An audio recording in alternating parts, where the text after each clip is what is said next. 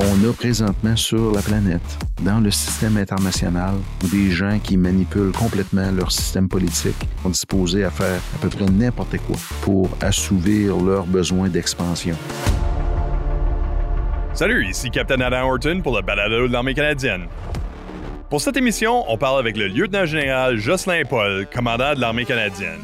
Il va nous parler de où est-ce qu'on en est, où est-ce qu'on s'en va et comment on va s'y rendre.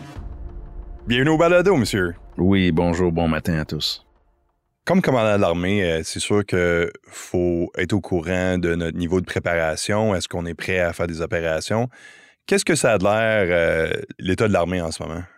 Écoutez, en, termes de préparation opérationnelle, lorsque je regarde la situation au sein de l'armée canadienne, je regarde toujours ça à travers quatre piliers. Le premier, c'est les gens. Le deuxième, c'est l'entraînement. Le troisième, c'est l'équipement. Et enfin, c'est le soutien logistique. Donc, en ce qui a trait aux gens, présentement, on met énormément d'emphase sur ce qui s'appelle euh, la rétention. Donc, euh, les effectifs sont en train de baisser présentement. L'an dernier, il y a environ 1200 membres de l'armée de terre qui ont quitté notre institution.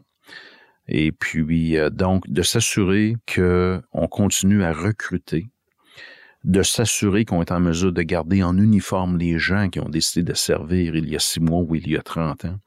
Donc, tout ce qui touche la rétention, c'est essentiel. Donc, s'assurer que nos unités et nos formations ont suffisamment de gens pour répondre à la tâche. Et puis, lorsque vous parlez de gens, lorsque vous parlez de rétention, vous parlez de leadership, vous parlez de comportement, et c'est la raison pour laquelle on, on attarde autant d'importance présentement à tout ce qui s'appelle culture au sein de l'armée canadienne. Au sein de notre institution, lorsque vous parlez des êtres humains, il y a deux choses, je pense, qui méritent d'être notées. Il y a tout ce qui touche le caractère, la personnalité, puis il y a ce qui touche les compétences professionnelles que les gens ont acquis. Donc, côté compétences professionnelles, l'armée canadienne fait l'envie du reste de la planète. C'est la raison pour laquelle les gens veulent toujours des Canadiens pour entraîner des troupes à l'étranger.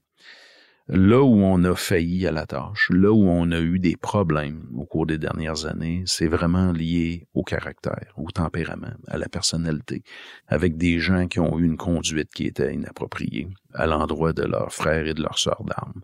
On a beaucoup parlé d'agression sexuelle, mais ça va au-delà de cela. Ça va des gens qui ont fait preuve d'intolérance à l'endroit de l'orientation sexuelle, euh, à l'endroit des croyances religieuses intolérance à l'endroit, euh, souvent là, euh, de gens qui proviennent de différentes communautés ethniques. Donc, euh, on a beaucoup de travail à faire dans ce dossier-là. Et c'est la raison pour laquelle le chef de la culture professionnelle a été mis en place comme commandement au sein des forces canadiennes. Et c'est la raison pour laquelle le leadership senior de l'armée, mais aussi des forces canadiennes, s'est complètement investi dans ce dossier-là pour s'assurer que les gens se comportent entre eux de façon appropriée. Ce qu'on veut, c'est du leadership qui est positif. On veut des leaders qui sont aussi en mesure de faire preuve de leadership émotionnel. On veut des leaders qui sont capables de faire preuve d'empathie à l'endroit de nos gens. Donc, c'est le genre de qualité qu'on recherche. Et à travers tout ça, une fois qu'on est doté d'une culture qui est appropriée, ben, c'est de continuer à, se perfectionner et de s'améliorer en ce qui a trait à l'entraînement. Le deuxième aspect que l'on regarde de façon étroite présentement, c'est tout ce qui s'appelle l'équipement. Donc, s'assurer que les soldats de l'armée canadienne ont les équipements requis pour être en mesure de survivre et de gagner sur un champ de bataille contemporain.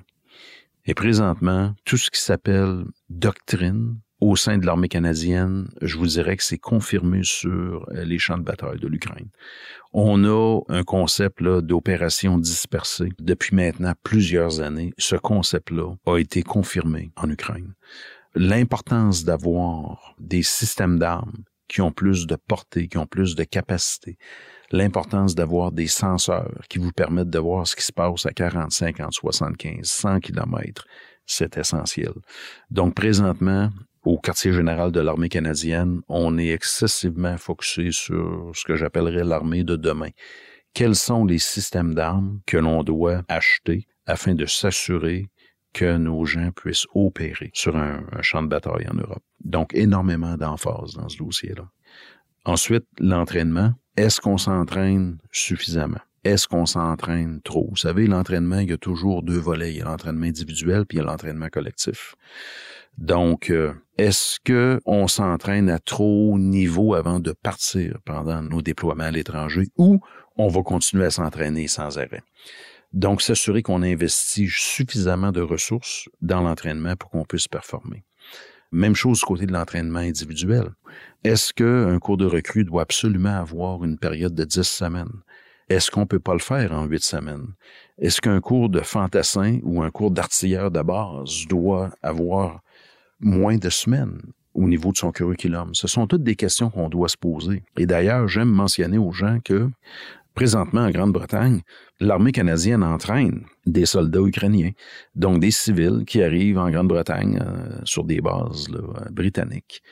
Et euh, on les entraîne pendant environ cinq semaines et ensuite ils retournent chez eux en Ukraine où ils vont sur le champ de bataille. Donc, euh, entre un système d'instruction individuelle ou entre le cours de recrue de base et le cours de métier, souvent va s'écouler 18, 20 semaines, et le 5 semaines qu'on offre aux Ukrainiens, euh, je pense qu'il y a peut-être quelques endroits où on pourrait aller euh, chercher là un peu des économies, tant financières que des économies en termes de ressources de toutes sortes. Donc ça, c'est quelque chose dont on discute énormément. Et enfin, tout ce qui s'appelle le soutien logistique. Vous savez, si euh, avec votre armée, vous manquez d'essence, puis vous manquez de, de munitions, puis vous n'avez pas de pièces de maintenance pour réparer vos véhicules, vous irez pas bien bien loin. Donc, encore une fois, quelque chose qui a été clairement illustré en Ukraine. Euh, donc, les Russes ont eu des problèmes énormes en termes de soutien logistique. Euh, les Ukrainiens ont fait un travail aussi remarquable à s'attaquer aux, aux échelons logistiques de l'armée russe, ce qui a fait en sorte que la marche sur Kiev a été arrêtée comme on l'a tous vu euh, l'hiver dernier à travers les médias. Donc, euh, s'assurer que on a suffisamment de pièces, de maintenance, de mécaniciens, de logisticiens, d'équipements, qu'on a suffisamment d'équipements aussi qui est prépositionné en Europe afin d'aider à la mise en place de la brigade multinationale que le Canada va mener en Lettonie. Donc, la logistique, quelque chose euh, que trop souvent on passe sous silence, mais qui est essentiel. Donc, en parlant d'équipement, procurer de l'équipement, c'est tout le temps un défi dans le monde militaire. Qu'est-ce qu'on regarde en ce moment pour du nouvel équipement? On regarde différents types d'équipements à différents niveaux, à court et à moyen et à long terme. Donc, euh, présentement, à court terme, par l'entremise de ce que l'on appelle un, UOR, donc une, requête opérationnelle urgente, on va acheter au cours du prochain deux ans trois systèmes d'armes. Euh, le premier, c'est qu'on va avoir des armes euh, anti-char portables afin d'équiper le groupement tactique multinational en Lettonie. On va acheter également des systèmes de défense antiaérienne, ce qu'on appelle des manpads, donc euh, des systèmes de défense portables. Et enfin, on va acheter des systèmes de défense contre les drones. Et puis, ces systèmes-là consistent essentiellement en des radars pour détecter les drones et aussi des capacités technologiques qui permettent pas de détruire les drones, mais de les rendre inutilisables par l'entremise euh, de moyens électroniques pour la plupart du temps. Ces systèmes d'armes-là vont être achetés afin euh, de faire en sorte que le groupement tactique canadien qui est présentement déployé en Lettonie euh, soit en mesure de faire un meilleur travail d'un point de vue purement militaire. Ensuite, il y a aussi les systèmes d'armes qu'on va acheter à moyen terme. Euh, puis c'est pas seulement des armes en passant, c'est aussi des systèmes de commandement-contrôle.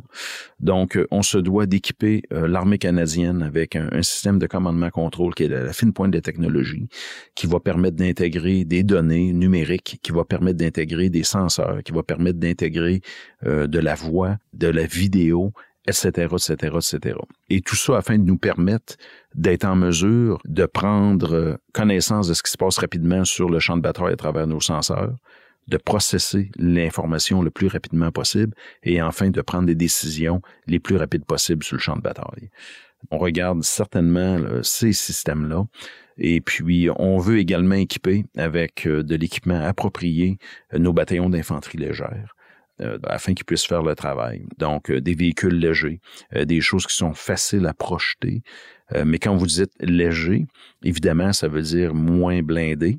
Mais la réalité est que sur le champ de bataille contemporain, la meilleure défense, souvent, ce n'est pas nécessairement deux pouces de métal au-dessus de votre tête. On a vu ce que les Ukrainiens ont fait aux chars d'assaut russes et aux véhicules blindés russes, n'est-ce pas?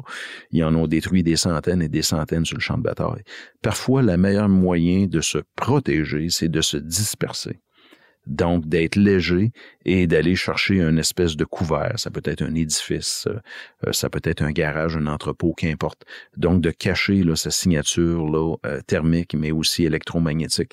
Donc, dans ce contexte-là, on est tous intéressés à faire des investissements avec les bataillons légers afin qu'ils soient plus faciles à projeter et qu'on augmente également leur survie potentielle sur le champ de bataille. En ce moment, vous avez fait mention de la brigade multinationale en Lettonie en ce moment, on a un groupement tactique. Comment est-ce que cette nouvelle tâche-là va se dérouler pour l'armée canadienne?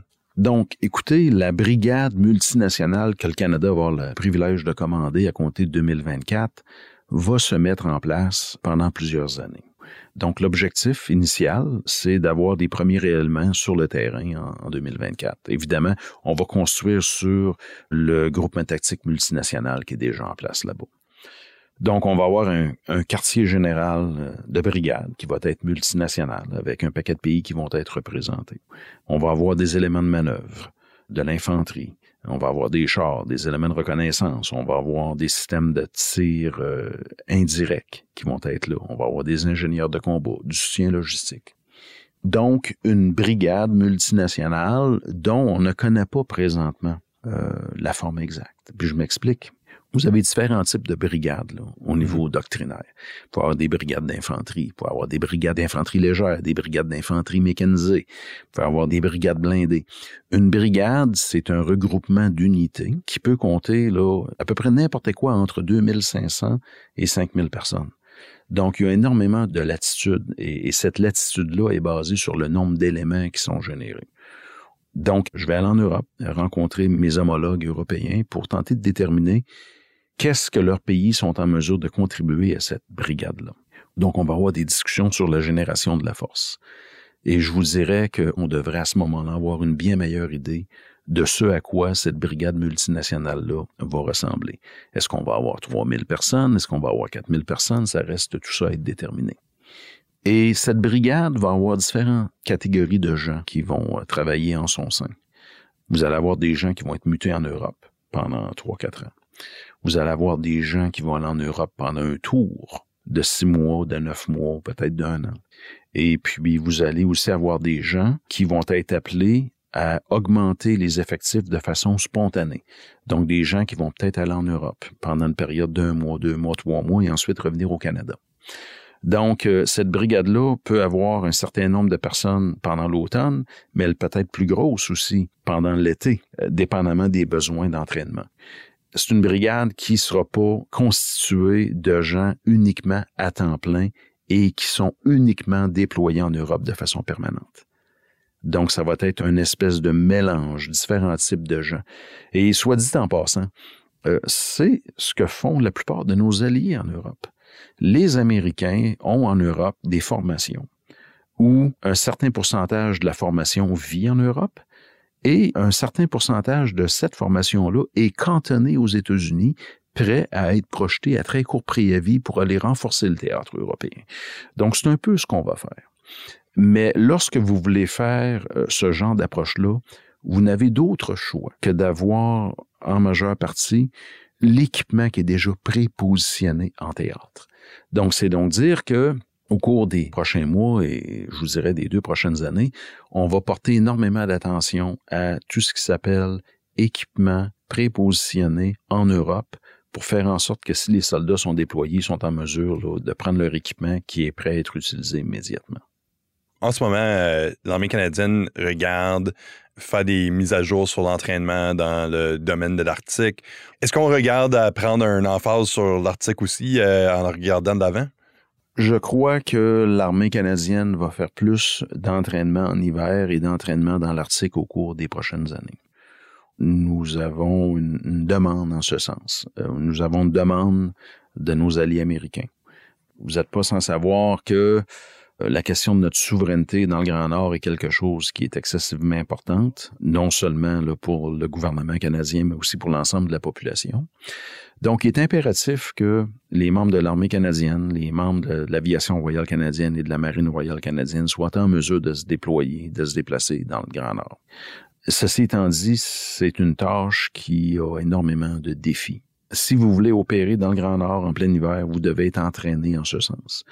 Donc, c'est dans cet esprit-là qu'on va continuer à faire de l'entraînement dans le Grand Nord et certains, certains types d'exercices vont prendre plus d'envergure au cours des prochaines années, notamment il y a une euh, brigade, euh, c'est-à-dire une division aéroportée, la, la 11e division aéroportée américaine qui est cantonnée en Alaska, avec laquelle on va certainement faire plus d'entraînement au cours des prochaines années. Donc, une emphase plus importante sur ce genre d'exercice-là, qui permet non seulement à aguerrir nos troupes dans un environnement naturel qui est très, très difficile, mais en plus qui permet au gouvernement du Canada euh, de démontrer sa souveraineté sur ces territoires-là qui sont si importants pour la population. Donc euh, oui, plus d'emphase dans ce domaine-là. Et puis, c'est aussi ce à quoi s'attendent nos alliés américains, mais aussi nos alliés de l'OTAN. On est reconnu à travers le monde pour avoir ces habiletés-là et on doit continuer à, les améliorer. Et puis, en se faisant aussi, ça nous permet d'offrir aussi du support, mais aussi d'être supporté par les rangers canadiens. Vous savez, lorsqu'on fait de l'entraînement là dans le bas de la région arctique au pays, nos meilleurs guides, nos meilleurs conseillers, ce sont les rangers qui vivent dans ces régions-là, qui vont montrer à nos jeunes hommes et à nos jeunes femmes qui souvent sont nés dans des grandes villes canadiennes dans le sud du pays, comment être en mesure de survivre dans cet environnement euh, qui est pas évident. Puis vous savez, lorsqu'on parle d'opérations militaires en hiver ou en Arctique, la première chose qu'on doit faire comme soldat, c'est être en mesure de survivre et par la suite être prêt à se battre. Donc, euh, le meilleur moyen d'apprendre ce genre de choses-là, c'est certainement avec nos concitoyens qui vivent dans les régions là-bas. En regardant de l'avant, au, QG, certainement, on entend parler du concept de modernisation, qui est comme le projet de l'armée de devenir moderne, qui est vraiment un projet qui finit jamais. Qu'est-ce que ça a l'air pour l'instant pour nous, euh, le processus de modernisation? Présentement, lorsque je regarde la modernisation de l'armée canadienne, la chose la plus importante à régler au cours des prochaines années, c'est tout ce qui s'appelle commandement, contrôle, intelligence, surveillance, reconnaissance. Ce qu'on appelle, pour employer un acronyme militaire, le C4ISR. S'assurer que on a des senseurs un peu partout sur le champ de bataille dont les données peuvent être processées rapidement au quartier général afin d'aider les commandants à tous les niveaux à prendre les bonnes décisions. S'il y a une chose qui a été démontrée en Ukraine au cours des derniers mois, c'est que celui qui va gagner sur le champ de bataille, c'est celui qui a senti ce qui se passait sur le champ de bataille à travers ses senseurs en premier lieu. C'est celui qui est le plus rapide à processer ces données-là. Et c'est celui qui est en mesure de prendre une décision plus rapide. C'est ce qu'on appelle en anglais le, le Huda Loop. Donc, euh, s'assurer qu'on est en mesure de prendre des décisions éclairées plus rapidement que nos opposants. Mais pour faire ça, ça prend des radios, ça prend des senseurs, ça prend des ordinateurs. Ça prend un réseau qui est en mesure de processer toutes ces données-là rapidement plutôt que de le faire de façon manuelle. Le temps où on passe de l'information à travers une euh, présentation PowerPoint ou à travers un courriel, c'était bien, c'était correct, voilà 15 ans. Mais présentement, on se doit d'avoir des choses qui sont quasi instantanées. On doit avoir un web de data que l'on peut accéder rapidement afin d'être en mesure d'extraire les données en un instant. Donc, c'est un bon technologique que les forces canadiennes, que l'armée du Canada doit faire. Présentement, je vous dirais, on, on est à mi-chemin entre l'analogue et le digital. Là, il faut vraiment faire le saut vers l'avant dans le monde digital on doit aussi garder la capacité de travailler avec de l'équipement un peu plus ancien. On se doit d'être en mesure d'utiliser des téléphones de campagne. On se doit d'être en mesure d'utiliser des estafettes en moto ou en jeep pour amener l'information. On se doit d'être en mesure de naviguer en campagne avec une, une boussole et puis une carte en papier euh, ne sachant pas trop ce qui peut arriver peut-être avec la constellation de satellites. Euh, si on allait embarquer dans un conflit de grande envergure, il y a de fortes chances que nos opposants euh, s'en prendraient à nos satellites.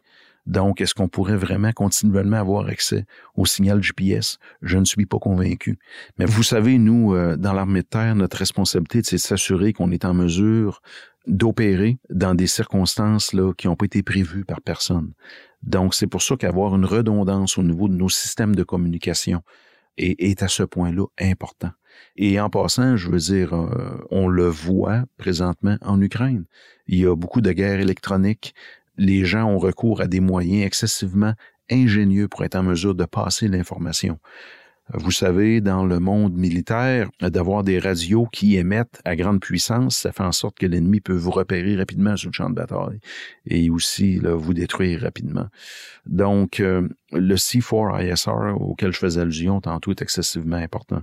L'autre chose qu'on doit faire aussi, c'est vraiment regarder quelles sont nos habiletés à engager des cibles beaucoup plus en profondeur. Euh, il y a quelques années, la portée efficace, si on veut, d'une unité de l'armée canadienne, un bâtiment d'infanterie, était souvent dictée par la portée de ses canons ou la portée de ses drones. Donc euh, aujourd'hui, je vous dirais que un groupement tactique canadien ou une brigade canadienne doit être en mesure de surveiller et d'engager des cibles à des distances qui peuvent aller jusqu'au-delà de 100 km, ce qui était impensable quelques années. Et c'est la raison pour laquelle on se doit d'avoir des drones euh, qui sont équipés là, avec la fine pointe de la technologie. On doit être en mesure d'engager des cibles ennemies à 80, 90, 100 km. Donc, on doit aller chercher de la profondeur, on doit aller chercher de la précision. Et en ce faisant, on se doit évidemment d'acheter l'équipement beaucoup plus moderne, mais aussi, je suis excessivement intéressé par de l'équipement qui nécessite moins de gens afin de les manipuler. Vous savez, un, canon de M777, vous avez besoin d'environ euh, 10 personnes pour le manier puis l'opérer si euh, sur le marché, on a des obusiers motorisés qui peuvent être utilisés par euh, des équipages de 3, 4, 5 personnes, là, je suis excessivement intéressé. Donc, c'est sûr que si on a besoin de moins de personnel pour opérer l'équipement, ça présente d'autres avantages à d'autres places. Écoutez, on se doit d'optimiser nos ressources. On se doit de chercher des efficiences. Et les efficiences, elles sont à plusieurs niveaux. Ce sont des efficiences fiscales, donc permettent à l'État de sauver de l'argent, mais aussi des efficiences purement militaires. Je m'explique. Si vous avez plus de gens qui sont disponibles pour faire autre chose parce qu'il y a moins d'individus qui travaillent sur le busier, ben ces gens-là peuvent faire du travail avec des drones. Ils peuvent faire de, l'analyse d'imagerie. Vous savez, les gens vont être euh, réutilisés à d'autres fonctions. Il y a beaucoup de fonctions présentement au sein de l'armée canadienne où on n'a pas investi suffisamment. Moi, vous donner le meilleur des exemples, toute la question de la défense antiaérienne. Présentement, avec la menace que l'on a en Europe, vous avez vu euh, l'importance d'avoir une bulle de défense antiaérienne pour protéger les troupes qui sont au sol, n'est-ce pas? Donc, euh, pour des raisons euh, fiscales, mais aussi parce que c'était à la fin de la guerre froide il y a quelques années, le Canada s'est désinvesti de toutes les questions de défense antiaérienne. Donc, les économies en termes de gens que je fais avec des systèmes d'armes à la fine pointe de la technologie, me permettent de reprendre ces gens-là et de les investir dans des capacités telles que la défense antiaérienne, la défense contre les drones ennemis, etc. Donc, euh, je vous prie de me croire, il n'y a personne qui va perdre son travail, il n'y a personne qui va tomber au chômage. En fait, on a besoin d'avoir plus de gens qui joignent l'armée canadienne présentement parce qu'il y a un paquet de capacités de niche que l'on n'a pas présentement, qu'on s'apprête à réactualiser. Avec tout cela étant dit, en regardant d'avant, qu'est-ce qui vous pompe le plus pour qu'est-ce qui se passe avec l'armée? Je pense que l'armée de terre est euh, une espèce de, de point tournant. Et puis je m'explique. Écoutez, une armée, ça se renouvelle constamment. Donc, euh, l'armée d'aujourd'hui est pas mieux et pas plus intelligente que l'armée qu'on avait a 10 ans ou a 30 ans ou il y a 40 ans. Mais ce que je vois, moi, émerger à l'horizon, ce sont des capacités à la fine pointe de la technologie. Euh, ce sont des capacités qui vont augmenter de façon importante ce qu'une unité ou une formation canadienne peut faire euh, sur le champ de bataille ou en opération. Et là où ça devient intéressant pour nous, c'est qu'on a une population de jeunes gens qui est excessivement bien éduquée. On a des jeunes hommes et des jeunes femmes qui sont à la fine pointe de la technologie et ça tombe bien parce que la plupart de ces nouveaux systèmes d'armes-là ont besoin de ce genre de connaissances-là d'un point de vue académique. Donc, je suis convaincu que les leaders de l'armée canadienne de demain vont être dans un espace qui est excessivement différent du nôtre. Mais aussi, la chose qui est essentielle à mes yeux, c'est de s'assurer qu'on a une armée canadienne qui est prête à affronter n'importe quel problème, euh, qui est en mesure de résoudre n'importe quel problème qu'on peut lui poser. Je m'explique. Vous savez, on vit dans une période d'extrême tension sur la scène internationale. Vous avez présentement, dans le cœur de l'Europe, une guerre de grande envergure qui n'a pas été faite depuis la Deuxième Guerre mondiale. Euh, vous avez des zones de tension commerciale, vous avez des zones de tension politique. Donc, euh, c'est comme si on retournait essentiellement aux années 50, 60, 70, l'époque de la guerre froide, sauf que présentement, on a vraiment euh, des pays qui ont été agressés par des pays voisins. Donc, il y a énormément de tensions dans le système international et Dieu sait dans quelle direction ça va aller. Euh, conséquemment, on se doit d'avoir un outil militaire qui est appelé à répondre à l'appel, peu importe les circonstances, lorsque le gouvernement canadien va nous demander d'agir de la sorte. L'histoire se répète tout le temps, hein? Vous savez, l'histoire se répète constamment. Euh, j'avais un ancien euh, professeur qui m'avait déjà dit il y a plusieurs années, si tu veux une nouvelle idée, tu as juste à lire un vieux livre. Mais le point, c'est que on a présentement sur la planète, dans le système international, ce qu'on appelle des, des leaders autoritaires. Donc, des gens qui manipulent complètement leur système politique. Ce sont des quasi-dictateurs et ce sont euh, des gens qui sont disposés à faire à peu près n'importe quoi pour assouvir leurs besoins d'expansion, leurs besoins d'influence. Et c'est exactement ce qu'on voit présentement avec la Russie. Écoutez, vous avez un pays souverain qui a agressé militairement un autre pays souverain qui est reconnu par toutes nos institutions internationales. Donc, euh, la situation, je pense, est, grave. Et puis, euh, je crois que sans être alarmiste, on a une responsabilité collective d'être des réalistes. Et comme on ne sait pas euh, ce qui peut se tramer dans la tête de certains de ces leaders autoritaires-là, malheureusement, on doit être prêt à répondre à l'appel advenant que le Canada soit à travers l'OTAN, évidemment, impliqué dans, dans, un conflit, chose qu'on ne souhaite certainement pas. Mais la réalité est que personne ne souhaitait que l'Ukraine soit envahie par la Russie et puis euh, le président russe a décidé de la faire. Donc, euh, on a une expression en anglais qui dit Hope is not a method, right? Donc, on doit s'assurer qu'on est prêt en toutes circonstances. Et soit dit en passant, c'est ça le rôle des forces armées canadiennes. C'est ça le rôle de l'armée de terre du Canada. C'est d'être en mesure de répondre à l'appel euh, dans des circonstances que personne n'a vu venir. Merci beaucoup de votre perspective, c'est bien apprécié. Merci infiniment. Bonne journée à tous. Ça, c'était le lieutenant-général Jocelyn Paul, commandant de l'armée canadienne.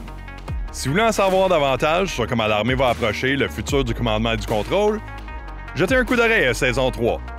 Moi, je suis Captain Adam Horton pour la balade de l'armée canadienne. Prenez soin de vous.